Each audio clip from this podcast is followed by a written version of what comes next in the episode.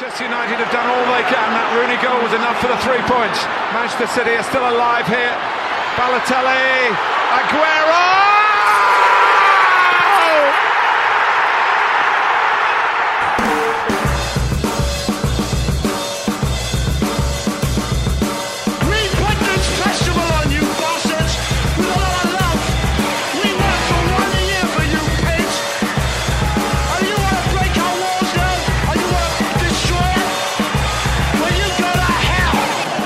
Here's Hughes again, and here's Giggs over the goalkeeper. Cantona!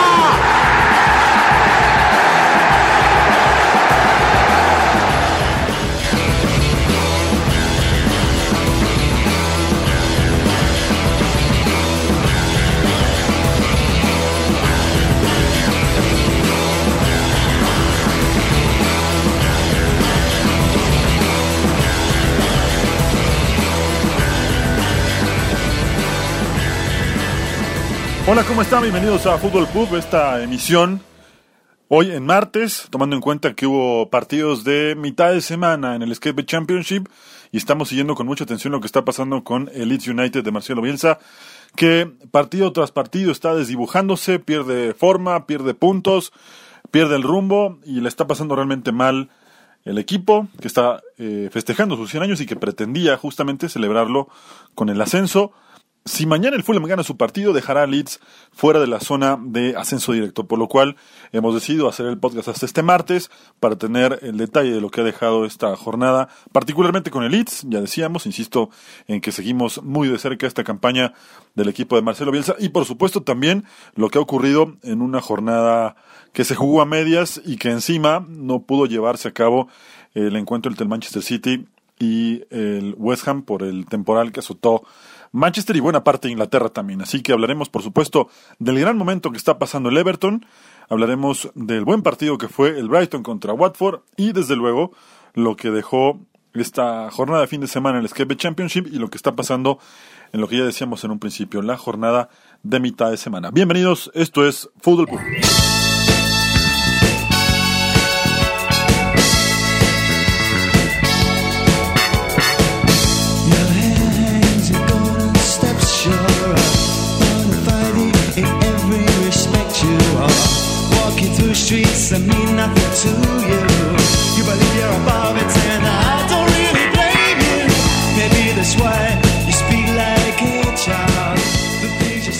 Bien, y la jornada arrancó con el duelo en Goodison Park entre el Everton y el conjunto de el Watford. El Everton que está pasando por un gran momento y ya vamos a platicar más adelante también a detalle del factor Ancelotti con el conjunto de los Toffees, pero para darnos eh, el informe de lo que ocurrió en este 3 a 1 de los Toffees sobre el Crystal Palace está desde Río Cuarto, Argentina, Matías Martínez, a quien saludamos como siempre con mucho gusto y le damos una vez más la bienvenida tras unas cortas vacaciones en donde estuvo visitando a su gente querida en Buenos Aires. Matías, bienvenido de vuelta y te escuchamos con el informe de este Everton 3, Crystal Palace 1.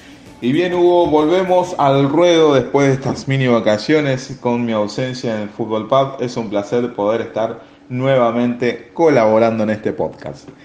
Vamos con lo que fue la apertura de la fecha 26. En Wilson Park se enfrentaban Everton y Crystal Palace. Por el lado de los Toffees, Carlo Ancelotti contaba con la vuelta de Coleman, Bernard y King. Y Schneiderlin reemplazaba a Delft suspendido. Roy Hodgson eligió mantener los mismos 11 que habían enfrentado al Sheffield United la fecha anterior. Si vamos al desarrollo del encuentro, lo que fue la posesión del balón en el transcurso de los primeros 45 minutos fue muy parejo, 49% para Everton y 51% para el Crystal Palace. La diferencia estuvo en la efectividad que tuvo Everton durante el primer tiempo. Obviamente que esto se ve reflejado en base al juego que despliega el equipo del italiano. La apertura de sus líneas o sus bandas eh, por afuera se vieron expresadas de mejor manera cuando llega el gol de Bernard. La jugada comienza por el sector derecho y finaliza en el sector izquierdo cuando el volante por izquierda conecta la pelota que ha superado a Ward y pone el 1 a 0 prácticamente sin despeinarse. El desarrollo del encuentro siguió transcurriendo de manera tal que el Crystal Palace no generaba situaciones o no inquietaba este, el, ar- el arco de Pickford. Si bien en una de las jugadas aisladas, este, Patrick Van Aanholt eh, conectó un disparo al palo, pero fue la única jugada, digamos, en el transcurso del primer tiempo, porque sacando esa situación no hubo otra situación de peligro. Sajá siempre generando movimientos eh, que pueden llegar a ser peligrosos, pero en este encuentro no tuvo este, gran incidencia. Con lo cual nos fuimos al descanso con la victoria para el local por 1 a 0. Lo que vamos a decir y que notamos claramente es la falta de fútbol o la falta de un jugador que genere fútbol en el medio campo del Crystal Palace. Directamente desde la defensa la pelota avanza sin frenar hasta los pies de Wilfred Zaha, que es todo lo que tiene Crystal Palace hoy en día, lamentablemente es de quien depende prácticamente el ataque de los Eagles. Si vamos al segundo tiempo, a los 6 minutos del segundo tiempo, ni bien comenzaban apenas calentando motores nuevamente, Cristian Benteke pone el 1 a 1 con un grave error de Pickford, hay que decirlo así, lamentablemente es un error que comete el arquero. Entonces con esta ayuda el belga pone el 1 a 1 después de 17 fechas, volvió a marcar un gol en Premier League. Si vamos al Palace, en ese mismo momento se encontraba en una situación como cambiante, había cambiado la actitud y fue a buscar el resultado teniendo presionado al rival en su propio arco. Lo que hizo Everton fue esperar en su propia posición de defensa y en una de esas tantas contras sale a través de un pelotazo que llega a Richarlison y el mismo jugador brasileño se encargó directamente de encarar a la defensa del Palace que simplemente lo seguían desde atrás tres jugadores y Cahill que lo cubría desde el frente. Desde mi punto de vista, el jugador fue marcado de manera errónea porque siempre favoreció el perfil para Richarlison. Tal es así que cuando se inclina hacia la derecha, Cahill está mirando hacia la pierna izquierda de Richarlison. Define de manera extraordinaria, obviamente, al segundo palo de Vicente White, una pelota totalmente inalcanzable. Y así pone el 2 a 1 para los locales. Transcurrió el partido y Calvert Lewin toma un rebote que realmente Richarlison conectó de cabeza y estalló el travesaño, finalizando de esta manera el partido con un 3 a 1 que es inobjetable, más allá de las buenas intenciones que ha tenido el Crystal Palace durante el segundo tiempo. Esto no fue suficiente y la efectividad de Everton marcó la diferencia. También vamos a resaltar en Crystal Palace las actuaciones que viene teniendo Vicente Guaita.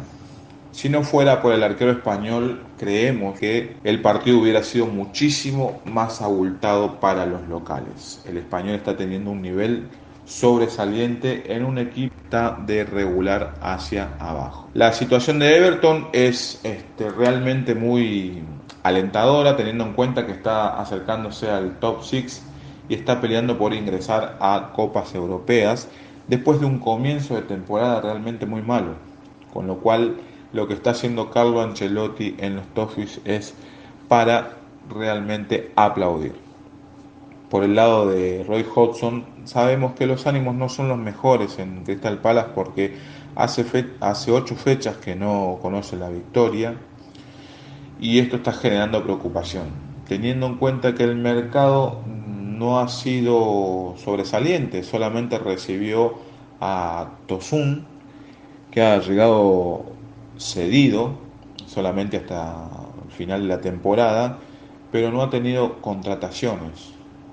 Tenemos en conocimiento, fue de público conocimiento que Roy Hodgson realmente reclamaba cuatro o cinco contrataciones nuevas, pero no ha llegado ninguno. La situación en el Palace entre la afición y la dirección es muy, muy, muy tensa. Mucha gente ya está pidiendo el despido de Steve Parrish o que renuncie realmente y esto está complicando los ánimos con los Eagles. Vamos a ver cómo se sucede la semana entrante. Si vamos a las posiciones, Crystal Palace va a seguir manteniendo la decimocuarta posición porque con sus 30 puntos, más allá de los resultados que se generen en esta fecha, no hay manera de que alguien le pueda quitar ese puesto. Pero realmente asusta la situación con respecto al descenso. Bien Hugo, te mandamos un saludo enorme, saludo para todos los oyentes de Fútbol Pub, nos vemos en la próxima.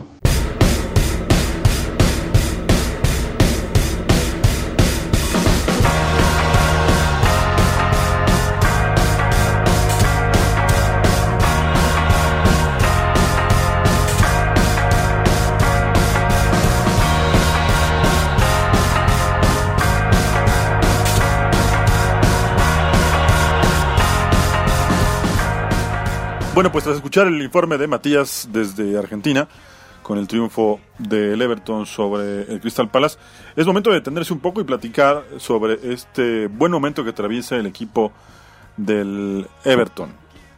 La llegada de Ancelotti ha sido clave, mucho más que en otros momentos, y mucho más clave sobre todo si tomamos en cuenta que estamos hablando ya con el resultado opuesto. Desde su llegada en el Boxing Day y ese triunfo sobre el Burnley 1-0 hasta ahora, el equipo de Ancelotti ha disputado ya ocho partidos de Premier League, de los cuales solo perdió uno, y la verdad es que ha mostrado una cara muy, muy interesante y con un fútbol atractivo, sobre todo manejando buenos resultados, defendiéndose bien y también mostrando que no es la vieja escuela del catenacho la que Carlo Ancelotti lleva bajo la bolsa. Realmente es un equipo atractivo, que juega muy bien a la pelota, que además... Eh, ha podido consolidar la carrera de Jerry Mina como central, después de no tener un buen año con el Barcelona y terminar de rebote jugando en el Everton. Se ha convertido hasta un goleador de este equipo con un doblete que hizo justamente en el partido contra el Watford. Eh, gente como Seamus Coleman, que también había sido cuestionado en algún momento por la gente del Everton, está recuperando su nivel. Y desde luego nada que decir, al contrario, solo buenas cosas de gente como eh, Gilfay Sigurdsson, eh, de Bernard, que además hizo un gol este fin de semana. Pero si hay que destacar algo en, el, en la gestión de Ancelotti es particularmente a dos jugadores. Uno, el caso de Dominic Calvert-Lewin, que es el gran goleador de la era Ancelotti con el Everton en esta campaña. De los ocho partidos que hasta aquí disputó Ancelotti con el Everton, Calvert-Lewin ha hecho seis goles. Y la verdad es que el nivel de este delantero está confirmando las sospechas que había sobre él y que incluso ya se estaba tardando en despegar porque desde hace por lo menos un par de años se hablaba de que era un delantero que tenía que recibir una oportunidad en el seleccionado de Inglaterra y por inconsistencia, por irregularidades, no había podido consolidarse ahora.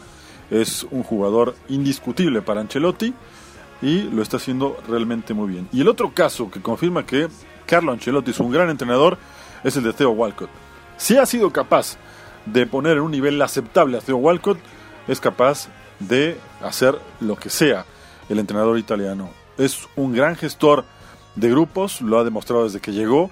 No se casó con la idea de jugar con nadie, empezó a buscar el equipo hasta que lo encontró y hoy está atravesando por un gran momento Theo Walcott. En general, su trabajo ha sido bastante bueno. Y ni qué decir de Richarlison, que también está convertido en un gran crack, que se hizo un golazo ante el Crystal Palace y que por supuesto ha colaborado para que el Everton esté justamente en la posición en la que se encuentra en esta parte de la campaña.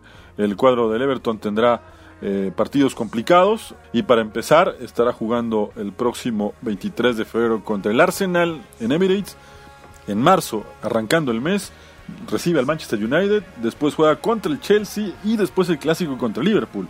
Es decir, tendrá cuatro jornadas claves para este equipo de Ancelotti si es que pretende estar justamente entre los equipos que disputen la Europa League. Hoy el Everton tiene 36 puntos, está solo a 3 del Sheffield. No podríamos descartar que el Everton termine jugando Europa League, pero tendrá que pasar por esta dura barrera que son cuatro del Big Six en Inglaterra. Arsenal, Manchester United y Chelsea, junto con Liverpool, que seguramente para ese momento ya habrá conquistado el título de liga. Y resaltar, por supuesto, lo de Dominic Calvert-Lewin, que si mantiene este nivel, no descarten y guarden con mucha atención este comentario, que termine metiéndose entre los convocados de Gareth Southgate para la próxima Eurocopa.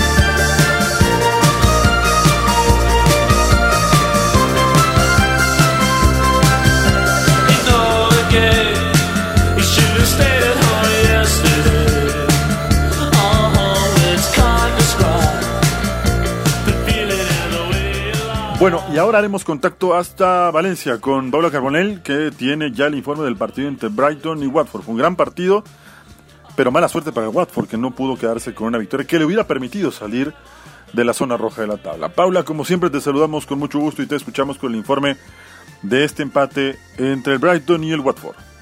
Empate a uno entre Brighton y Watford, empate que seguro que sabía poco a ambos equipos. El Brighton, ya sabemos, entrenado por Graham Potter, salió con un 4-2-3-1 con Matthew Ryan en portería, Cheloto lateral izquierdo, Bourne lateral derecho y Duffy y Dunk como centrales.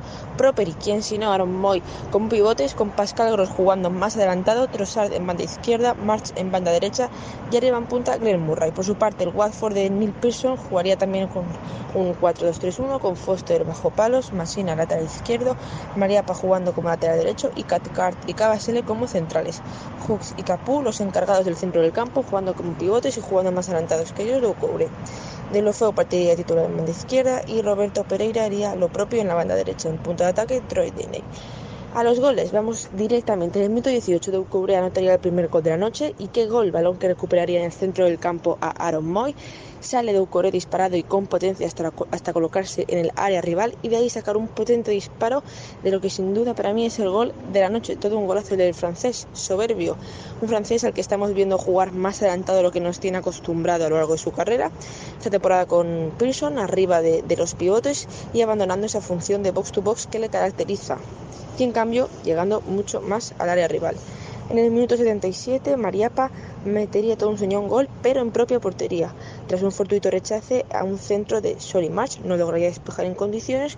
Mala suerte para el despejor, que estaba completamente solo para rechazar ese balón, pero que lo anotaría en propia meta.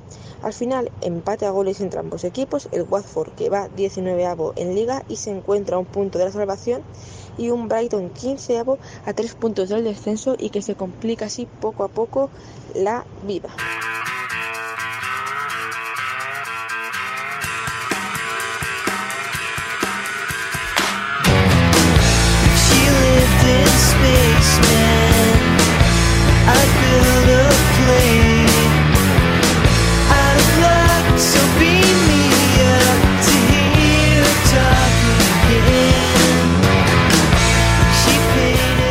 Ya que estábamos hablando de la parte del campeonato en la que está la lucha intensa por la Europa League, porque, bueno, el título está decidido, los tres puestos de Champions parece que no tendrán mucho cambio, pero donde realmente está la acción y la emoción está en la franja de los puestos que dan el boleto para la Europa League. Y por supuesto contando el que en este caso gane la FA Cup. Ahí se tendrá que definir otro boleto para este torneo, el segundo en importancia de clubes para la UEFA. El conjunto del Sheffield derrotó al Bournemouth, con lo que esto representa para el Bournemouth, no terminar de salir de una zona complicada del campeonato, pero para el Sheffield eh, mostrarse con una cara cada vez más agresiva en el sentido de no solo estar compitiendo, sino que realmente puede estar peleando por cosas interesantes. Está solo a dos puntos de zona de Champions League. Y desde luego que puede sonar un poco ocioso, pero imagínense este equipo, el Sheffield, reforzado con tres jugadores de un nivel importante. Juguemos un poco con los nombres.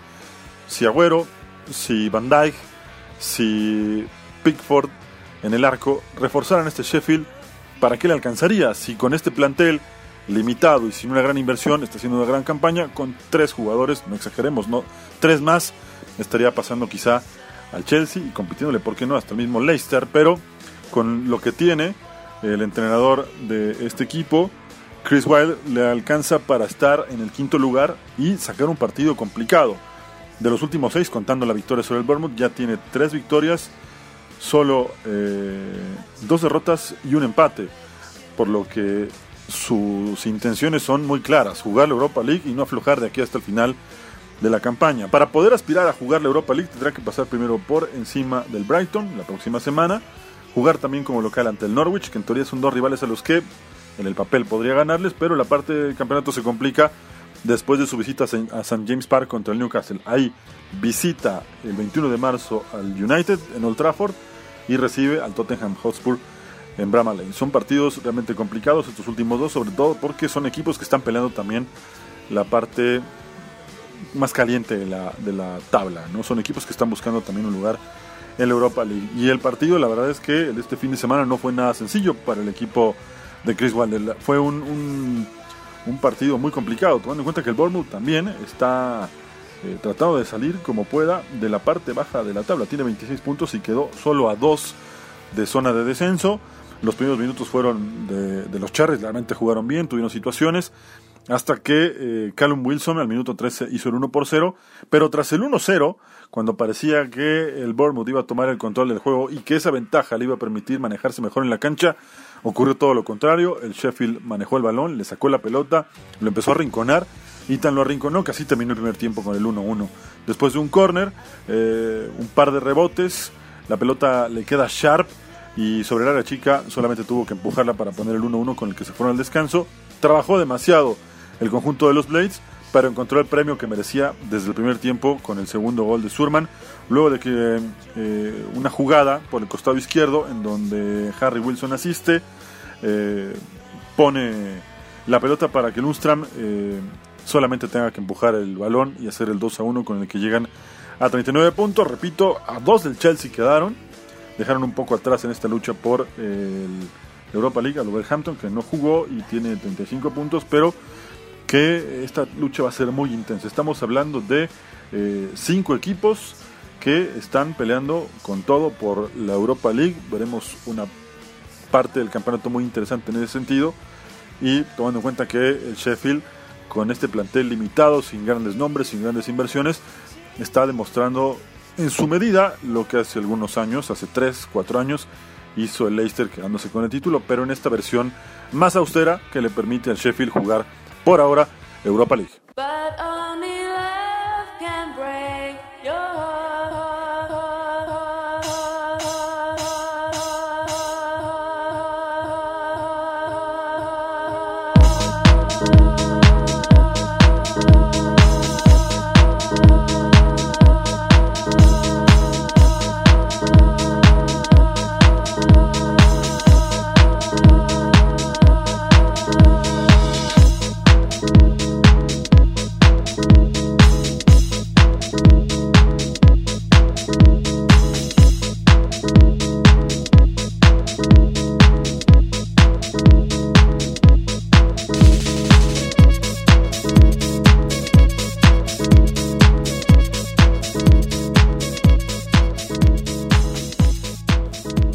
Para finalizar, no podemos dejar de platicarles lo que está ocurriendo en el Escape Championship y el momento tan complicado que vive el Leeds de Marcelo Bielsa.